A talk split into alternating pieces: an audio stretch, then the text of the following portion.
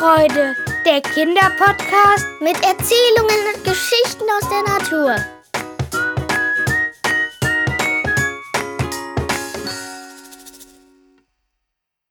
Ihr hört jetzt die Geschichte Der Sohn des Waldes von Helen. Ich hasse dich, schrie ich meine Mutter an, die mir gerade erzählt hatte, dass wir einen Wasserrohrbruch im Haus hatten und deshalb die ganze Wand aufgerissen werden musste. Das bedeutete so viel wie, wir würden den Rest der Ferien bei meiner Oma am Ende der Welt verbringen, wo es noch nicht mal WLAN gab. Ich hasste die Natur. Sie war so dreckig. Ich war wohl ein Stadtkind, das alle Klischees erfüllte. Die laute und wütende Stimme meiner Mutter brüllte durch das Haus. Laila Larissa Lee, du packst auf der Stelle deine Koffer. Ich weiß. Blöder Name. Da es offenbar keine andere Möglichkeit gab, machte ich mich daran, meinen Koffer zu packen. Als Mom mir sagte, dass die Möbel zu einem Freund gebracht würden, fragte ich mich, wer so viel Zeug bei sich lagern konnte. Ich fragte aber nicht nach, weil ich zu mies gelaunt war. Auf der ganzen Fahrt zu Oma starrte ich aus dem Fenster, ohne irgendetwas wahrzunehmen. Als wir ankamen, fragte ich mich, warum wir nicht einmal in meinem Leben irgendetwas Tolles in den Ferien machen könnten. In meinen ersten Ferien, die ich je hatte, hatten Mom und Dad sich getrennt. In den folgenden Ferien war Mom immer auf Geschäftsreise und weil Dad sich endgültig von seiner Familie verabschiedet hatte, verbrachte ich die Ferien meist in öden Ferienlagern. Und ausgerechnet in diesem Jahr, wo Mom zu Hause war und mit mir shoppen gehen wollte, hatten wir einen Wasserrohrbruch. Oma rief nach uns und wir rannten durch den Regen zu ihr. Klitschnass und schlecht gelaunt stand ich in Omas Haustür. Der Duft backender Kekse im Ofen besserte meine Laune ein bisschen. Abends saßen wir im Wohnzimmer und aßen die Kekse. Es wunderte mich nicht, dass es Hochsommer war und wir uns mit Keksen im Wohnzimmer eingekuschelt hatten, denn es war bei Oma immer kalt und regnerisch. Als ich in mein Zimmer ging, schaute ich aus dem Fenster hinaus auf den dunklen Wald. Ich stand eine Weile so da und betrachtete den dunklen und gruseligen Wald, bis ich eine Bewegung wahrnahm. Zuerst dachte ich, dass es die Bewegung der fallenden Regentropfen war. Aber dann sah ich eine Gestalt durch den Wald huschen.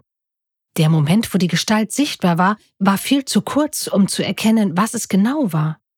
Die Gestalt sah aus wie ein Mensch, aber dafür war sie zu gut getarnt. Man hatte die Gestalt nur schemenhaft erkennen können, so als wäre sie durchsichtig oder ein laufender Baummensch. In dieser Nacht träumte ich von Monstern, die in einem Wald lauerten, aber auch von der Gestalt, die ich gesehen hatte.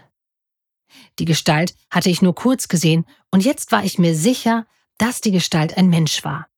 So wie die Gestalt vorbeigehuscht war, musste es ein Mensch sein oder ein sehr dünner, mittelgroßer Bär, der auf zwei Beinen läuft. Als ich aufwachte, wusste ich, was ich tun würde. Ich würde in den Wald gehen und den Menschen suchen, denn entweder würde ich, falls ich ihn finden würde, von einem Kriminellen entführt, was wesentlich spannender wäre, als hier rumzusitzen und nichts zu tun, oder er wäre einfach nur ein Wanderer. Und die letzte Möglichkeit war, dass es doch ein viel zu dünner mittelgroßer Bär auf zwei Beinen war. Diese Vorstellung war so absurd, dass ich sie schnell verdrängte, während ich mir die Zähne putzte und anschließend immer noch im Pyjama in die Küche ging und einen Joghurt aß. Ich hatte gerade die Tür geöffnet, als mir schon ein sehr kalter Wind entgegenkam. In dem Moment merkte ich, dass ich noch im Pyjama war. Ich zog mich an und stellte freudig fest, dass es aufgehört hatte zu regnen. Als ich in einen dicken Pulli eingehüllt rausging, direkt auf den Wald zu, überlegte ich noch kurz, ob ich mein Handy hätte mitnehmen sollen, beschloss jedoch, dass es jetzt eh überflüssig war. Ich ging in den Wald und bereute sofort, dass ich keine Gummistiefel besaß, denn meine einst schneeweißen Sneaker waren jetzt schon schlammig. Während ich mich vor mich hin ärgerte, nahm ich eine Bewegung wahr und wurde unruhig, weil ich nicht hatte erkennen können, was es war. Obwohl ich Angst hatte, ging ich tiefer in den Wald hinein. Plötzlich schoss etwas auf mich zu und ich ging ohne den leisesten Ton zu Boden. Ich wollte schreien, als ich spürte, wie eine große Männerhand meinen Mund zuhielt. Sich zu wehren, bemerkte ich schnell, war zwecklos. Obwohl ich in die Hand biss und um mich schlug, wurde der Griff um meinen Mund nicht schwächer. Stattdessen griff die zweite Männerhand nach meinen Armen und hielt sie fest. Jetzt hörte ich eine raue, eindringliche Stimme flüstern, Bitte sei leise. Ich hörte auf zu beißen und probierte dem Mann klarzumachen, dass ich leise sein würde. Langsam zog er seine Hände zurück. Als er vor mich trat, groß und muskulös, war ich froh, dass ich gehorcht hatte, denn ich bekam sowieso keinen Ton raus. Er sah aus wie siebzehn und hatte kurze braune Haare, die abstanden wie Igelstacheln, in denen Zweige hingen. Er trug nur eine kurze Hose und ein T-Shirt. Ich fragte mich, wie er die Kälte aushielt. Er war zwar über und über mit Schlamm bedeckt, aber er strahlte solche Eleganz aus, dass ich völlig vergaß, wie doll ich mich eigentlich vor Schlamm ekelte. Ich war vollkommen erstarrt, während er mich musterte und wahrscheinlich versuchte abzuschätzen, wie alt ich war. Ich war genau 17 Jahre, sieben Monate und sechs Tage alt. Obwohl die meisten Leute mich für 15 hielten, hielt mich das von nichts ab. Auf einmal sagte seine raue Stimme, diesmal etwas lauter. Steh auf, sonst wirst du noch gefressen. Die Ironie in seiner Stimme irritierte mich. Ich stand langsam auf, starrte ihn aber weiterhin an. Als er mich fragte, wie ich hieße, war ich total perplex und antwortete erst nach einer halben Minute. Laila, sagte ich und fragte mich, wieso ich einem Fremden meinen Namen verriet. Der Mann sagte jetzt sehr freundlich, ich bin Flo und wohne hier in der Nähe, und du? Ich bin nur vorübergehend hier, sagte ich, um nicht zu viel von mir preiszugeben. Er sah etwas enttäuscht aus, sprach aber gleich weiter. Wieso warst du denn allein im Wald, wenn du dich hier gar nicht auskennst? Weil ich dich gesucht habe, glaube ich jedenfalls. Warst du gestern Abend im Wald? Ja, wieso? Weil ich etwas durch den Wald habe laufen sehen, das kein Tier war. Das war dann wohl ich, sagte er und sah dabei etwas gequält aus. Du solltest jetzt besser nach Hause gehen. Deine Eltern machen sich bestimmt schon Sorgen. Plötzlich fiel mir ein, dass ich Mom nicht gesagt hatte, dass ich in den Wald gegangen war. Ich starrte ihn entsetzt an, aber bevor ich ging, wollte ich noch unbedingt wissen, wie er sich gestern so gut getarnt hatte. Ich hab dich gestern so schlecht erkennen, setzte ich an, doch er unterbrach mich. Geh nach Hause, Leila. Nachdem ich zu Hause angekommen war, hatte ich einen Zettel in der Küche gefunden, auf dem stand Liebe Laila, Oma und ich sind nochmal nach Hause gefahren, um ein paar Sachen zu holen. Wir kommen wahrscheinlich erst morgen Abend zurück. Hab dich lieb, Mom. Entsetzt starrte ich den Zettel an.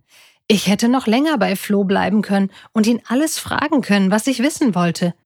Ich wusste nicht wieso, aber es kam mir so vor, als ob ich Flo schon ewig kennen würde. Als ich hinaus aus dem Fenster schaute, sah ich Flo, was mich sehr verwunderte. Wie vom Blitz getroffen stand ich da. Ich wusste, dass es Liebe auf den ersten Blick gab, aber gab es auch Liebe auf den zweiten Blick? Wir sahen uns eine Weile in die Augen, bevor mir bewusst wurde, dass Flo ja immer noch draußen in der Kälte stand. Ich ließ ihn hinein und konnte augenblicklich nicht mehr klar denken. Hi, sagte er. Seine Stimme war jetzt ruhiger als vorhin. Du hast etwas verloren. Er hielt meine Kette hoch, von der ich gar nicht gewusst hatte, dass ich sie getragen hatte. Ähm, danke, sagte ich und nahm ihm die Kette aus der Hand. Er lächelte mich verlegen an, was mich noch mehr irritierte als die Tatsache, dass er nicht so furchteinflößend war wie im Wald. Wieso, wieso hast du mich vorhin im Wald zu Boden geworfen? stotterte ich meine wichtigste Frage. Seine Miene veränderte sich schlagartig und seine Gesichtszüge verhärteten sich. Das, das geht dich nichts an, stieß er mit einem scharfen Tonfall hervor. Und ob mich das was angeht? Schließlich ist es nicht normal, Spaziergänger einfach auf den Boden zu werfen, entgegnete ich. Ich kann es dir nicht sagen. Bitte versteh das. Du sagst mir sofort die Wahrheit, keine Ausreden. Du würdest es mir sowieso nicht glauben. Jetzt flüsterte er fast. Woher willst du das wissen? fragte ich jetzt etwas gereizt. Würdest du mir glauben, dass ich mich in Büsche und Bäume verwandeln kann und der Sohn des Waldes bin, der den Menschen eigentlich klar machen soll, dass sie ihre Natur zerstören, wenn sie so weitermachen wie bisher. Ich aber leider verflucht wurde und im Wald gefangen war, bis ich jemanden im Wald berührt habe, der den Wald hasst. Ähm, Warte, ich muss kurz nachdenken. Eine halbe Minute später durchbrach ich das Schweigen mit der Frage, sollte ich dir denn glauben? Ich kenne dich immerhin erst einen halben Tag lang.